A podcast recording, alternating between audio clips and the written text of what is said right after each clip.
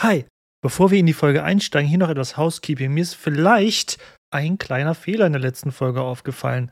Ich bin mir wirklich nicht sicher, weil das eine Buch sagt so und das andere Buch sagte so, aber das andere Buch, was ich gelesen habe, sagte, dass in der vorigen Folge nicht der Heribert vom bayerischen Herzog und späteren Kaiser Heinrich II. gefangen genommen wurde, sondern dass das Heriberts Bruder gewesen sei und er damit die ähm, Erpressung äh, durchgeführt habe, ihm die Reichsinsignien auszuhändigen, um eben nach dem Tod Ottos III. der neue Herrscher des Heiligen Römischen Reiches zu werden.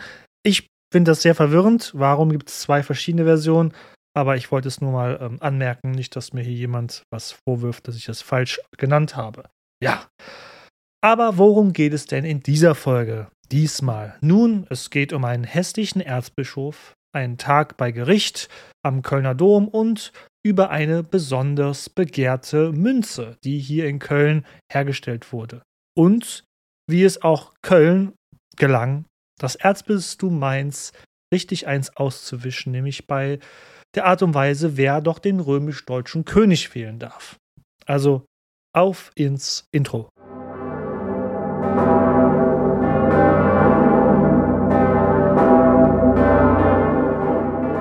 Doch bevor wir in die Folge einsteigen, noch mal ein bisschen kurz Werbung für mich selbst. Ich habe mich mal als YouTuber versucht und habe die Denkmalroute in Hemmerich abgelaufen. Das ist ein Ortsteil heutzutage in Bornheim. Und ja, ich finde, daraus ist ein schönes, kleines, 20-minütiges Video geworden. Das könnt ihr euch ja gerne mal auf YouTube anschauen. Entweder Denkmalroute Hemmerich in der Suche eingeben oder auch als Link in den Show Notes. Äh, so viel dazu. Vielen Dank. Und warum ich das in Hemmerich gedreht habe und nicht irgendwo in Köln, das erkläre ich euch natürlich direkt am Anfang im Video. Aber kommen wir zurück zu unserem Podcast und zu unserer Handlung. Ja, Erzbischof Heribert, den hatten wir letzte Folge und der war ja im Jahr 1021 gestorben. Ebenfalls in dieser Folge angeklungen hatten ja Kaiser Heinrich II. und Heribert nicht wirklich gut miteinander sich äh, vertragen oder ich glaube, ich hatte Kirschen essen. Sie konnten nicht gut Kirschen essen, hatte ich gesagt. Immerhin hatte ja Heribert einst einen anderen Thronrivalen favorisiert nach dem Tod Ottos III. Mit Heriberts Tod nun im Jahr 1021 hatte Kaiser Heinrich II. aber nun endlich die Gelegenheit, den nun vakanten Bischofsposten in Köln mit einem Mann zu besetzen, der ihm wohlgesonnener war. Und dieser Mann hieß Pilgrim. Und keine Sorge, es ist keine biografische Folge allein über Pilgrim, aber wir starten mit ihm natürlich. Er ist nämlich gut greifbar für uns als historische Quelle.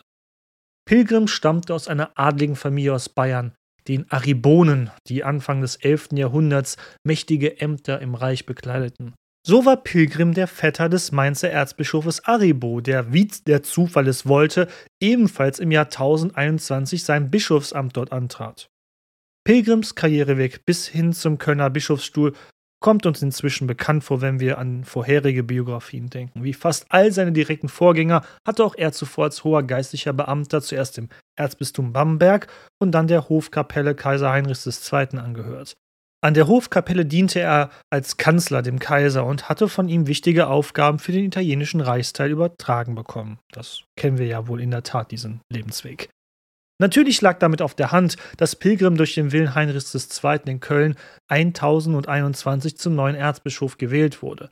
Zu diesem Zeitpunkt konnten die Kaiser des Reiches immer noch völlig frei über die Einsetzung der Reichsbischöfe bestimmen. Das sollte sich erst am Ende des 11. Jahrhunderts so langsam ändern. Doch Köln wäre nicht Köln, wenn es zur Einsetzung von Pilgrim als neuen Erzbischof nicht erst eine kleine Sage geben würde. Und diese Sage geht ungefähr so. Als Heribert im Jahr 1021 auf dem Sterbebett lag, murmelte der Erzbischof vor sich auf Latein hin. Kurz vor seinem letzten Atemzug sagte er, dass ein Fremder, auf Lateinisch ist das Pilgrimis, als Nachfolger seinen Platz übernehmen werde. Heribert starb kurz darauf und wurde in Deutz in seinem Kloster, was er gegründet hatte, bestattet. So reiste Kaiser Heinrich II. mit seinem Gefolge nach Köln, um den nächsten Erzbischof auszuwählen. Doch wie einst in einer ähnlichen Sage mit Karl dem Großen fand Heinrich auf die Schnelle niemanden in der Stadt, der ihm würdig erschien. So ging der Kaiser zum Nachdenken in die damals noch kleine Kirche von St. Apostel, die direkt westlich vor der noch bestehenden römischen Stadtmauer lag.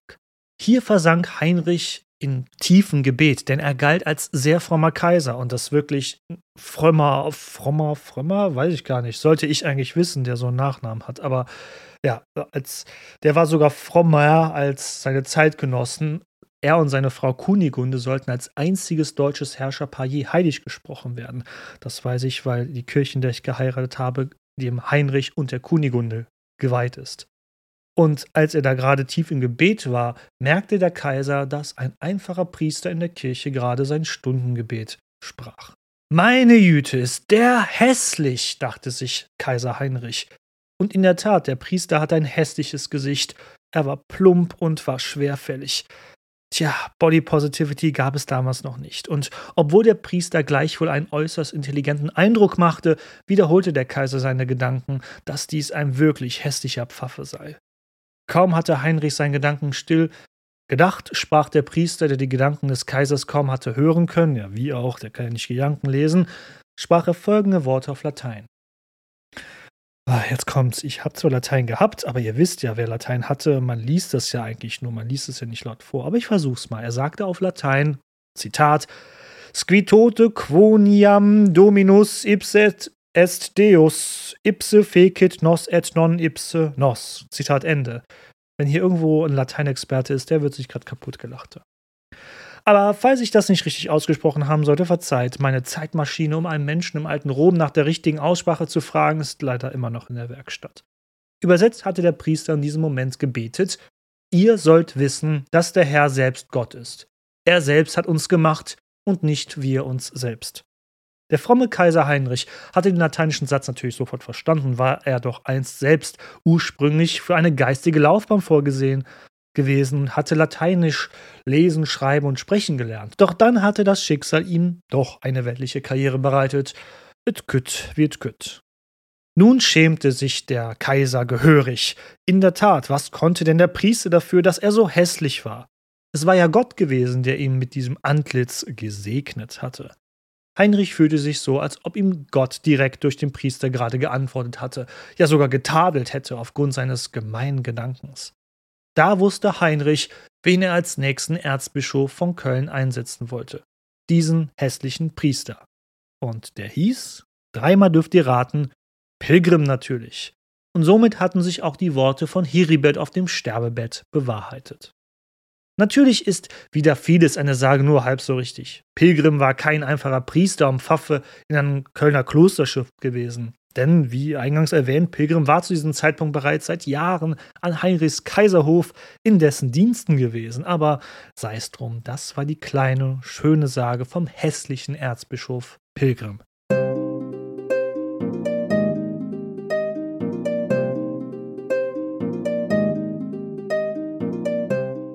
Wie sah es eigentlich um den alten Kölner Dom aus zu dieser Zeit? Er sah vor rund 1000 Jahren natürlich völlig anders aus. Anstelle der heutigen gotischen Kathedrale stand hier eine romanische, ja, romanisch, ist das romanisch? Äh, sagen wir karolingische, eine karolingische Kathedrale, die immer weiter ausgebaut worden war. Inzwischen war der alte Dom fünfschiffig ausgebaut.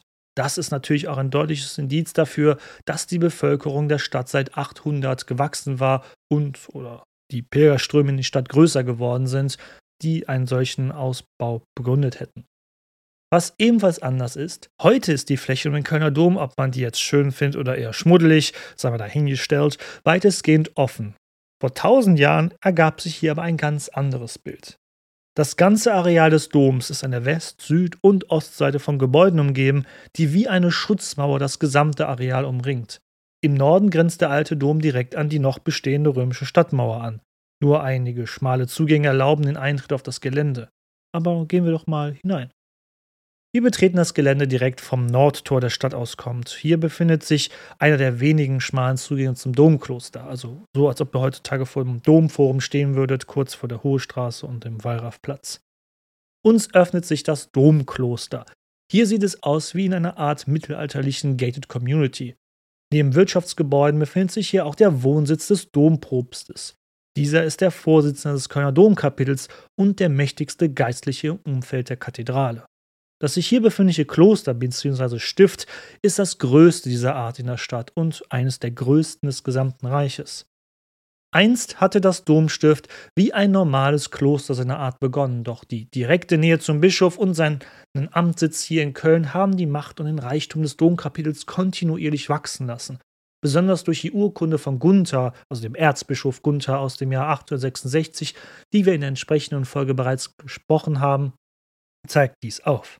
Das Domkapitel ist inzwischen auf dem besten Wege, ein eigener politischer Player im Erzbistum Köln zu werden.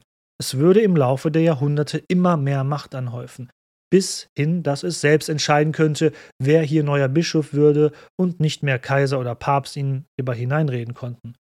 Zu dem Zeitpunkt sind wir aber noch etwas davon entfernt, aber nur so als kleiner Ausblick. Die Mitglieder des Domkapitels waren aber keine einfachen Priester oder Mönche, die aus der Unterschicht kamen oder der normalen Schicht. Sie waren meistens adlig, wenn nicht sogar hochadlig. Ab 1450, ich weiß, das ist viel, viel später als jetzt, ist es sogar so, dass wirklich die große Mehrzahl davon aus dem Hochadel kam. Also wenn du ein kleiner Baron warst, dann hast du im Domkapitel auch keinen Anschluss gefunden oder Eintritt gefunden, besser gesagt. Genauso befindet sich südlich des Doms, dem sogenannten Domhof, die Pfalz des Erzbischofs. In diesem Palast residiert der Kölner Erzbischof bzw. überlässt diese dem Kaiser, wenn er zu Besuch in Köln ist. Hierbei meine ich aber noch nicht den großen erzbischöflichen Palast, den später Reinhard von Dassel im 12. Jahrhundert bauen sollte. Den gab es zu dem Zeitpunkt dann noch nicht. Hier handelt es sich um einen Vorgängerbau. Auf diese Art und Weise ist das gesamte Areal von den Gebäuden des Domstifts und dem Palast des Erzbischofs ummauert.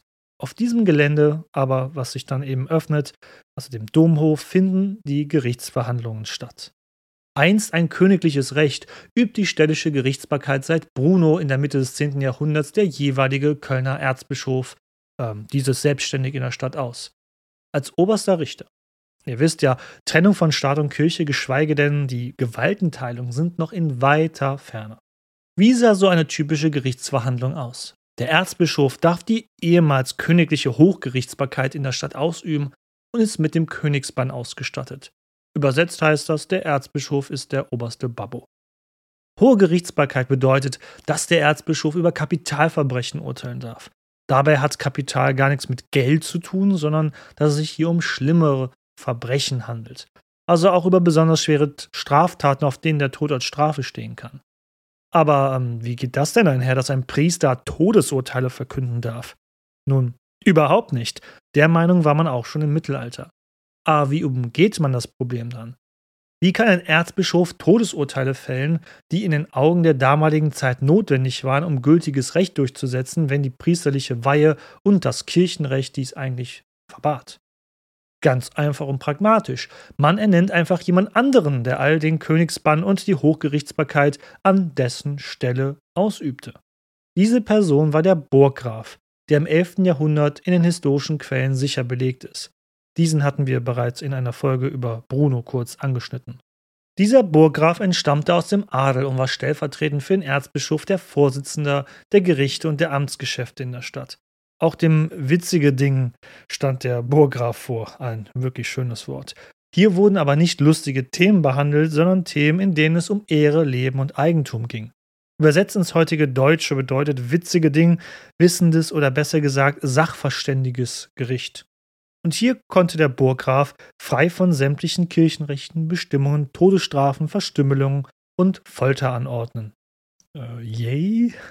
Ihm zur Seite stehen bei jeder Gerichtsverhandlung die sogenannten Schöffen, die ihm bei der Urteilsfindung beraten. Und ach, ihr lieben Leute, die Schöffen, die werden nochmal ganz wichtig für den weiteren Verlauf der politischen Entwicklung der Stadt Köln. Aber ähm, schneiden wir sie jetzt besser nur mal kurz hier an, wie ich es gerade getan habe. Wer jetzt aber denkt, dass hier nun täglich in dem Hohen Gericht Folter und Todesurteile ausgesprochen wurden, Stichwort dunkles Mittelalter, nein, der irrt sich. Nur dreimal im Jahr trat das witzige Dinggericht hier im Domhof zusammen. Von solch einer Arbeitslast können heutige Gerichte nur träumen. Ich sagte oft bereits, dass seit Bruno in der Mitte des 10. Jahrhunderts der jeweilige amtierende Kölner Erzbischof der oberste Stadtherr war. Aber natürlich übte der Oberhirte nicht alleine all seine Ämter aus. Auch in den Verwaltungsaufgaben überließ er vieles seinem Burggrafen.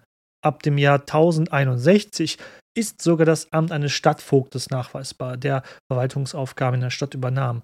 oft wohl in Konkurrenz zum Burggrafen und die beiden haben sich dann jeweils um ihren Kompetenzbereich oft gestritten, aber das kennen wir auch aus der heutigen Zeit noch, wenn Politiker sich um Kompetenzen streiten auf lokaler Ebene, Landesebene oder wo auch immer.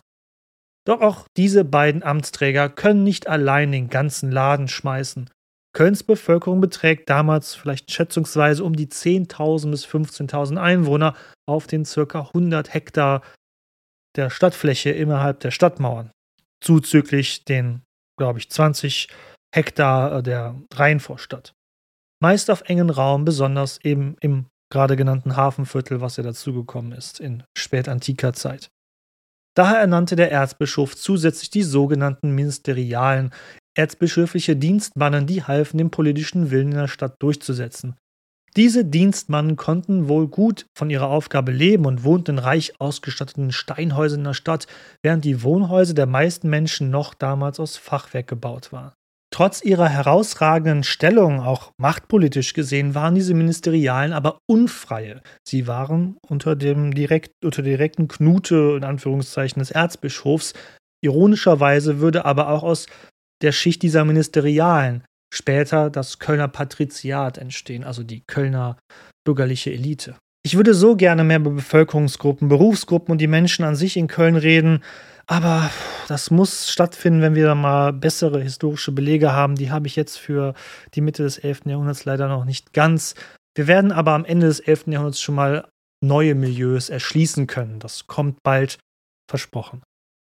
Wenn man bedenkt, dass der Erzbischof auch in allen geistlichen Belangen der oberste Hirte der Kölnerinnen und Kölner war, kann man gut und recht behaupten, dass dieser in allen Belangen der Menschen in der Stadt der Chef war, ebenfalls zu dem Zeitpunkt Mitte des 11. Jahrhunderts. Und es war praktisch für einen Erzbischof, dass er diese ganzen Vertreter, Beamten und so weiter hatte, denn auch wenn er der oberste Stadtherr Kölns war, wir sind ja hier sehr Köln-zentristisch, logischerweise, der Erzbischof von Köln war ebenso ein Reichsfürst von Kaisers Gnaden und hatte Dienste für ihn zu leisten. Gleich in seinem dritten Dienstjahr im Jahr 1023 führte der anfangs erwähnte Erzbischof Pilgrim einen Teil der kaiserlichen Armee in Süditalien gegen die Städte Capua und Salerno, die er erfolgreich erobern konnte und damit den Einfluss des Byzantinischen Reiches in der Region, also von Süditalien, verringern konnte. Und da war er wirklich sehr lange, sehr, sehr weit weg von Köln. Was zu diesem Zeitpunkt in der Stadt abging, konnte er daher wohl kaum von nahe der Stiefelspitze Italiens aus umfassend überwachen. Doch nicht nur das, Pilgrim baute die Wichtigkeit des Kölner Erzbistums für den Kaiserhof noch weiter aus. Zwei Privilegien erhielt Pilgrim in seiner Amtszeit von Kaiser, die seitdem quasi bis zum Ende des Alten Reiches, Anfang des 19. Jahrhunderts, bestehen bleiben sollte und damit auch nachhaltig der Stadt Köln zugute kam.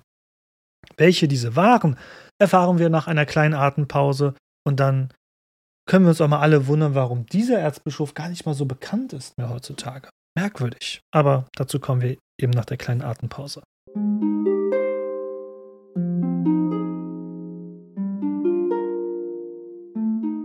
Kaiser Heinrich II. starb im Jahr 1024, drei Jahre nachdem Pilgrim Erzbischof von Köln geworden war. Damit war die Dynastie der Ottonen, die Heinrich I. einst begründet hatte, ausgestorben. Nun traten die Salier die Nachfolge an, die im südlichen Rheinland bei Worms und Speyer ihre Machtbasis hatten. Diesen Umstand verdanken die beiden Städte noch heute ihre prächtigen Kaiserdome, die man eben noch heute besichtigen kann. Der Wormser Dom ist beeindruckend, ebenso der Speyerer Dom, der die größte noch erhaltene romanische Kirche der Welt heutzutage ist. Und das Beste an diesem Übergang der Herrschaftswürde an die Saya von den Autoren, das geschah relativ unblutig. Die einfachen Menschen im Reich konnten, äh, konnten aufatmen. Natürlich geschah es nicht ganz ohne Reibungen, aber wie gesagt, es geschah weitestgehend unblutig. Neuer König und dann auch Kaiser und der erste aus der Dynastie der Saya wurde Konrad II. Unglücklich nur, dass Erzbischof Pilgrim zuerst auf das falsche Pferd gesetzt hatte und sich nicht ursprünglich für Konrad II. als neuen Herrscher ausgesprochen hatte, sondern für wen anders.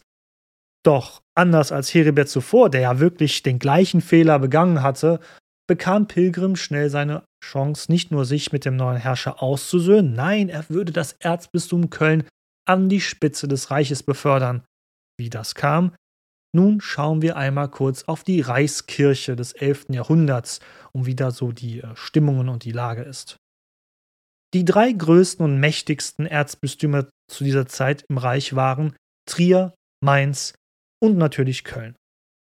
Diese gehobene Stellung dieser drei Erzbistümer sollte auch bis zum Ende des Alten Reiches im 19. Jahrhundert bestehen bleiben. Diese drei Erzbistümer und später auch Kurfürstentümer hatten alle drei eins gemeinsam.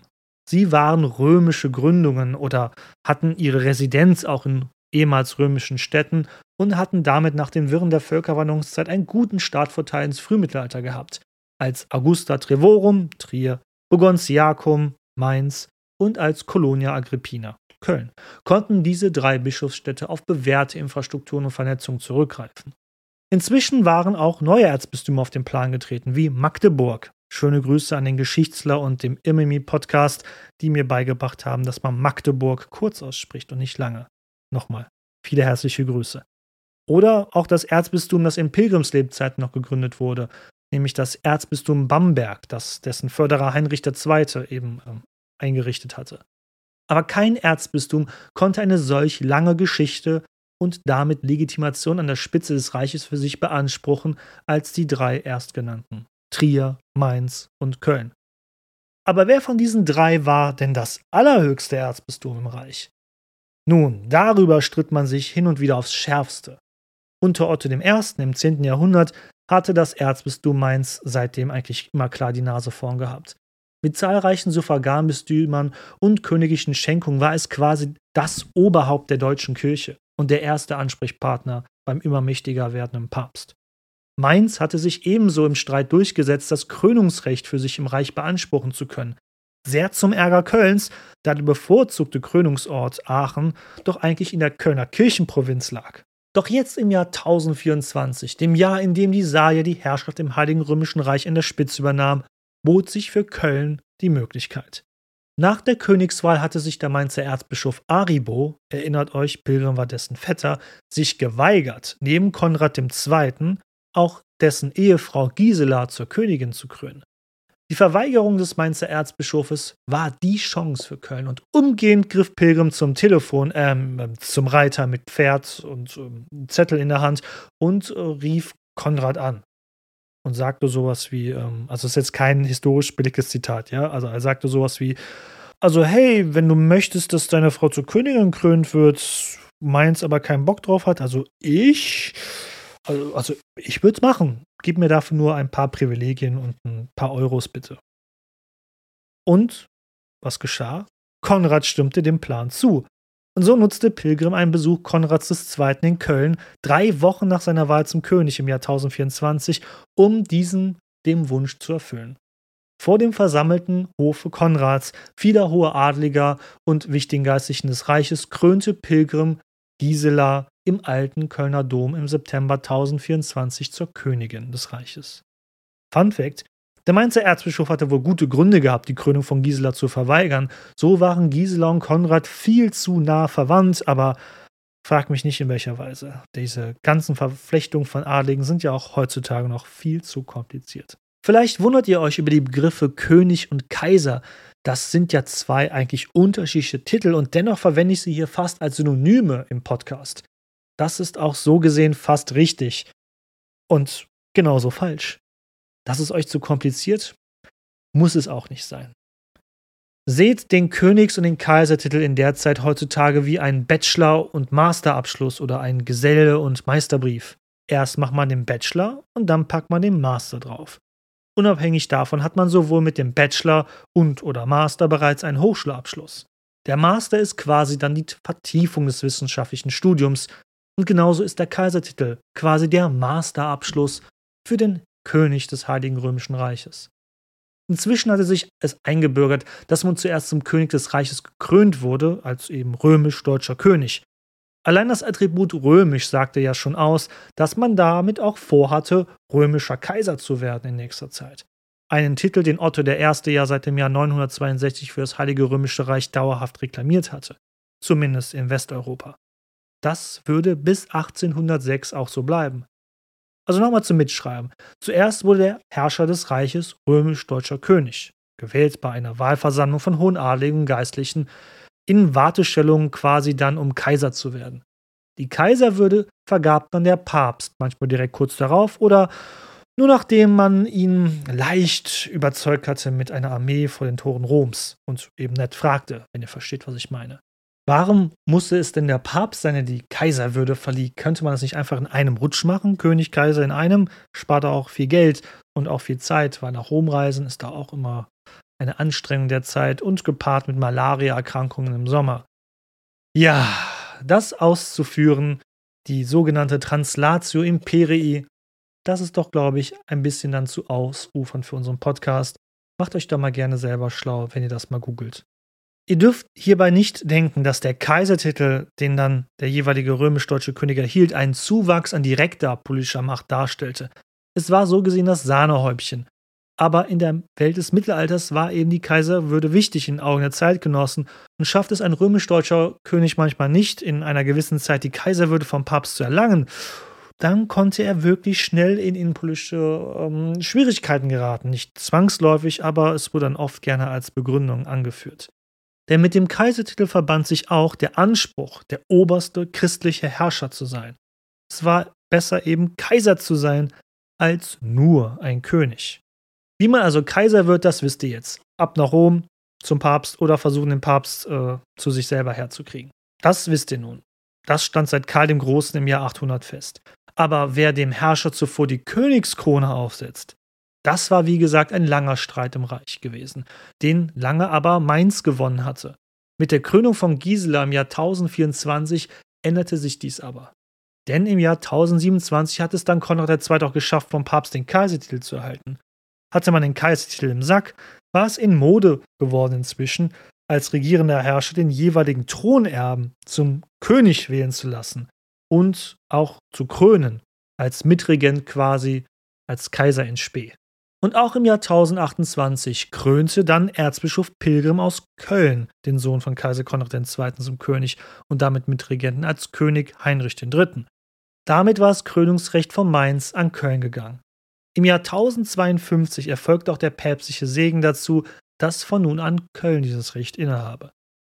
In einer weitestgehend analphabetischen Gesellschaft waren öffentliche Gesten und Zeremonien wichtiger, als man heute noch glauben mag. Obwohl diese ja auch heutzutage noch wirkungsmächtig sind. Sei es die Einsetzung eines neuen Regierungschefs mit Feierzeremonie, eine Trauungsfeier oder auch eine Beerdigung. Oder ganz bestimmte Gesten besonderer Art in der jüngeren Vergangenheit können auch politisch immer noch wirksam sein, wie Willy Brandts unerwarteter, jedoch wirkmächtiger Kniefall in Warschau im Jahr 1970, als der deutsche Bundeskanzler auf diese Weise komplett nonverbal damit um Vergebung bat für die deutschen Verbrechen während des Zweiten Weltkrieges. Eine Geste, die ihm dann sogar den Friedensnobelpreis ein Jahr später einbrachte. Das Krönungsrecht für Köln, das war ein gewaltiger Prestigegewinn für die Stadt. Das äußerte sich auch darin, dass Pilgrim seine Dokumente mit großen und schweren Bleibullen versah.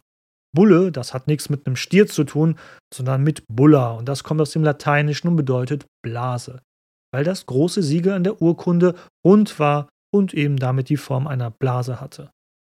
Mit der Bulle wird eigentlich das ganze Dokument gemeint. Das äh, hat uns unser Mittelalterdozent immer eingebläut damals in der Uni, aber ich bin ihm sehr dankbar für seine gute Unterrichtsmethode aber, nee, wirklich, ich habe den sehr gern gehabt. Ich weiß nur gerade seinen Namen nicht, deshalb kann ich ihn nicht outcallen, aber es war ein wirklich guter Mittelalterdozent, den wir hatten an der Uni Bonn damals.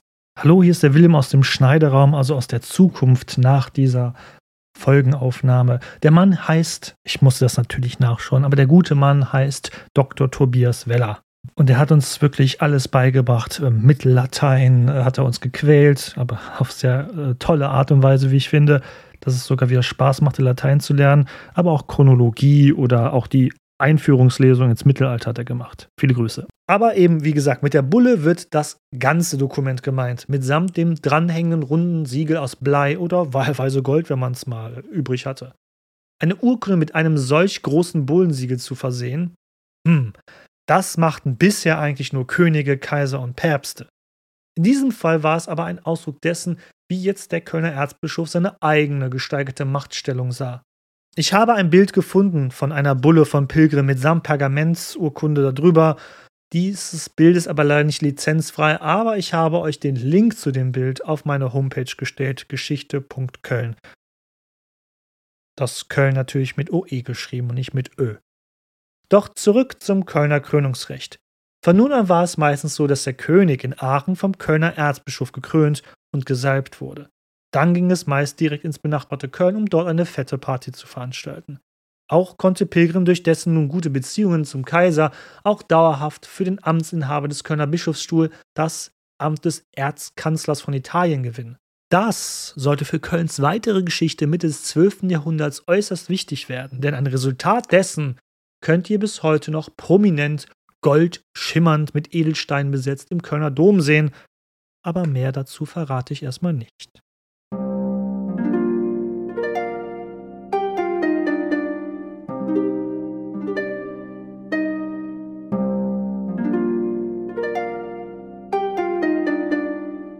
Zu guter Letzt erhielt Pilgrim auch dauerhaft für Köln und Andernach, einer wunderschönen Stadt im heutigen nördlichen Rheinland-Pfalz, das Münzrecht. Eine Münzprägeanstalt hatte zuvor schon in Köln auf dem Heumarkt gestanden. Nun durften die Erzbischöfe Kölns aber frei über die Prägung von Münzen verfügen, ein eigentlich bisher königliches Recht. Der Kölner Pfennig, der hier in der Stadt geprägt wurde, war seitdem nahezu überall auf den Handelswegen Kölns gefunden worden bei archäologischen Ausgrabungen, sogar weit bis in den Ostseeraum. Dass der Kölner Pfennig eine solche Beliebtheit und Verbreitung fand, zeigt, welche wirtschaftliche Blüte in Köln eingesetzt hatte und wie sehr sich der Fernhandel intensiviert hatte. Auf der Münze war meistens das Gesicht des jeweiligen Erzbischofes zu sehen und auf der Rückseite wurde der Prägeort vermerkt. In diesem Fall meist Colonna Urbs, also Stadt Köln. Schlicht über, aus dem Lateinischen übersetzt. Ein schöner Werbeeffekt für Köln in Zeiten, wo es keine Werbeflächen wie Plakate oder nervige Videowerbung vor einem gestreamten Video gibt. So sind diese Münzen, wo Kölns Name klar draufsteht, die beste Promotion. Schnell wird der Kölner Pfennig zu einem der beliebtesten und am meisten verwendeten Zahlungsmittel im Reich. Ihr könnt in der Domschatzkammer, der Kölner Domschatzkammer, einen Kölner Pfennig aus der Regierungszeit von Erzbischof Pilgrim sehen. Ihr müsst da, glaube ich, ganz die Treppe runtergehen und euch dann einmal um 180 Grad nach links begeben. Da ist dann eine Wand, wo verschiedene Kölner Pfennige und Münze, Münzen aufgelistet sind. Ich lade aber die Tage dazu auch mal ein Bild auf Social Media hoch mit seinem Foto von diesem Pfennig. Es ist nur leider sehr dunkel in der Domschatzkammer und meine Handykamera, die war jetzt nicht gerade ideal für diese Umgebung. Natürlich werde ich diese Münze auch auf meine Homepage posten, geschichte.köln. Nicht nur in Heriberts Zeit, dem Amtsvorgänger von Pilgrim, sondern auch in Pilgrims Amtszeit selbst scheint es Hungersnöte auf dem Land um Köln herum gegeben zu haben.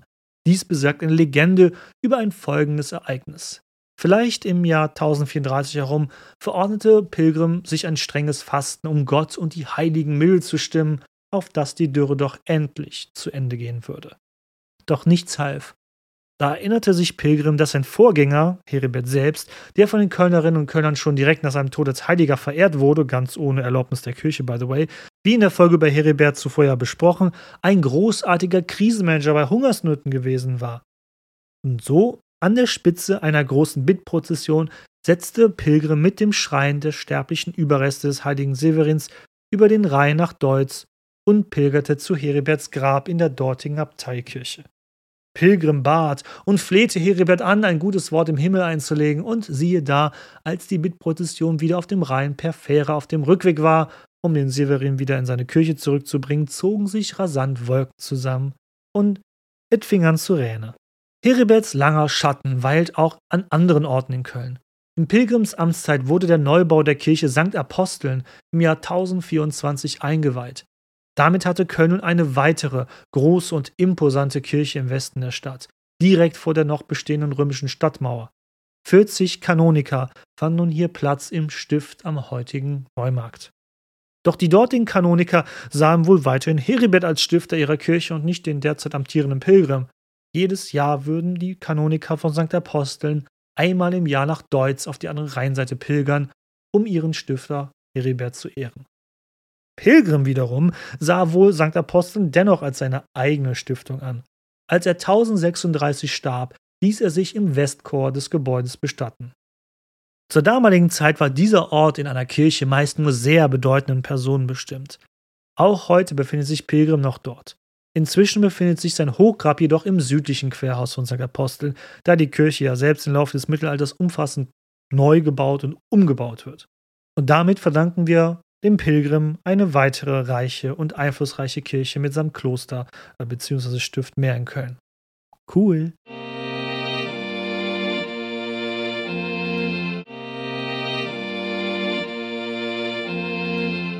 So, genug für heute. Jedenfalls, was die heutigen Themen angeht.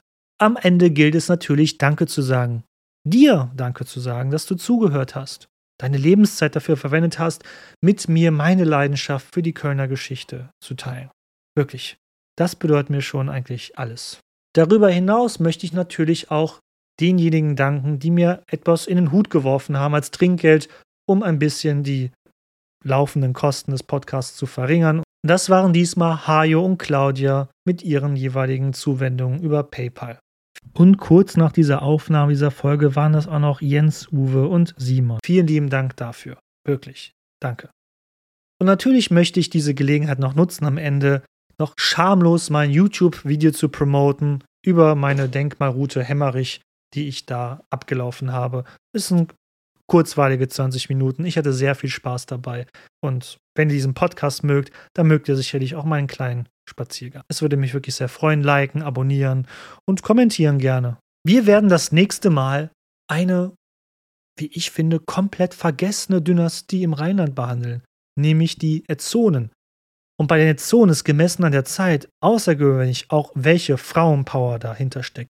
Eine polnische Königin, eine reiche Stifterin und nicht weniger als die Tochter und die Enkelinnen von unserer geliebten Theophanu befinden sich innerhalb dieser Dynastie. Über die müssen wir wirklich mal reden. Es ist eine in meinen Augen vergessene Dynastie, die heutzutage auch noch deutliche Erbe in der Landschaft hinterlassen hat, vor allem in der Abtei Brauweiler.